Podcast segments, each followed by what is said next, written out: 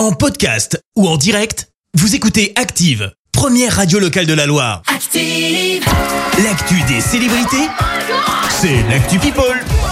Allez, parlons people, Clémence. Oui, on commence par le gros événement d'hier, cette cérémonie à Saint-Germain-des-Prés, cérémonie euh, d'hommage à Bernard Tapie, on le rappelle, l'ancien patron de l'OM et homme d'affaires est mort dimanche à l'âge de 78 ans. Cérémonie avec une pluie de célébrités présentes sur place, notamment euh, Brigitte Macron, Claude Lelouch, Michel Drucker, Nicolas Sarkozy, mais aussi bien sûr des anciens joueurs de foot, Jean-Pierre Papin, l'entraîneur Roland Courbis, mais aussi euh, Basile Boli. Le cercueil de l'homme d'affaires a d'ailleurs été porté par Basile Boli et Jean-Pierre Papin hier.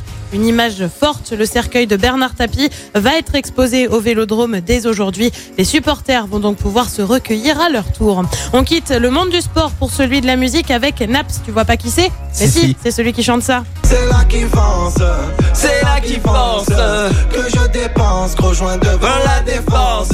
C'est là qui pense,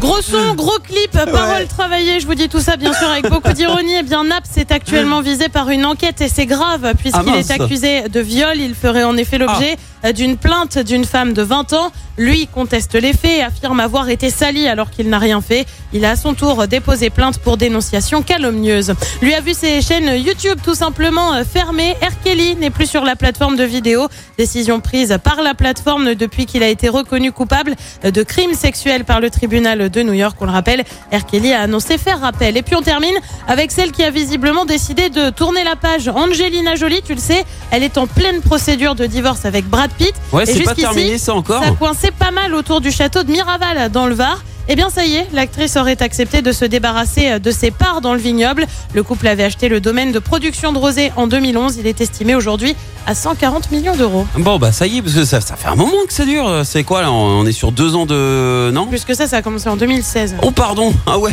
Grosse j'étais pas du procédure tout. de divorce. Oh là là là. Et bon, bon, Eh, il y a des sous-sous. Hein. Ah bah, oh, la fête qu'ils vont organiser quand ça sera terminé, les deux Ah, là. Mais chacun de leur côté. Ouais, bah bien sûr, évidemment. Pas non plus.